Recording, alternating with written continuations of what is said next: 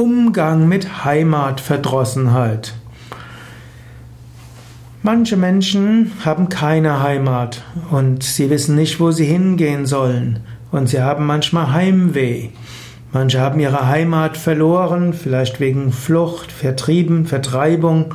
Manche haben ihre Heimat verloren, weil ihre Eltern ständig unterwegs waren, haben gar keine Heimat.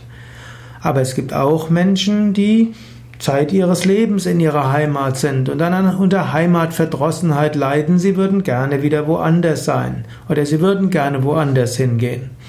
Wenn jemand unter Heimatverdrossenheit leidet, gibt es mehrere Möglichkeiten. Eine ist, man kann ja auch von zu Hause weggehen. Man kann sich einen Job woanders suchen. Dazu kannst du auch jemanden ermutigen.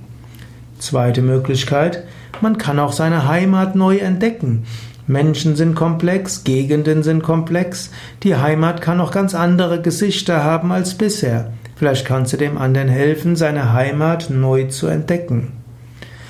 Eine weitere Möglichkeit ist, dem Menschen einfach sagen, er kann ja mal eine Weile von zu Hause weggehen, er kann mal in die Fremde gehen, Vielleicht gibt es die Möglichkeit eines Auslandssemesters, vielleicht gibt es die Möglichkeit ein Praktikum woanders, vielleicht ist die Möglichkeit ein Sabbatical einzulegen, eine Auszeit, vielleicht bei Yoga Vidya mal ein paar Monate in die spirituelle Gemeinschaft hineingehen, viele Möglichkeiten. Man soll nicht dauerhaft da sein, wo man unglücklich ist. Es gibt den schönen Ausdruck Love it, change it or leave it. Das ist ein amerikanisches Sprichwort. Liebe es, verändere es oder verlasse es.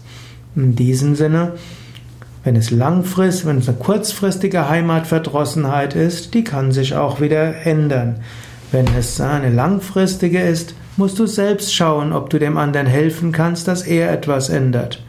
Und wenn das alles nichts hilft, muss man eben auch mal was anderes tun.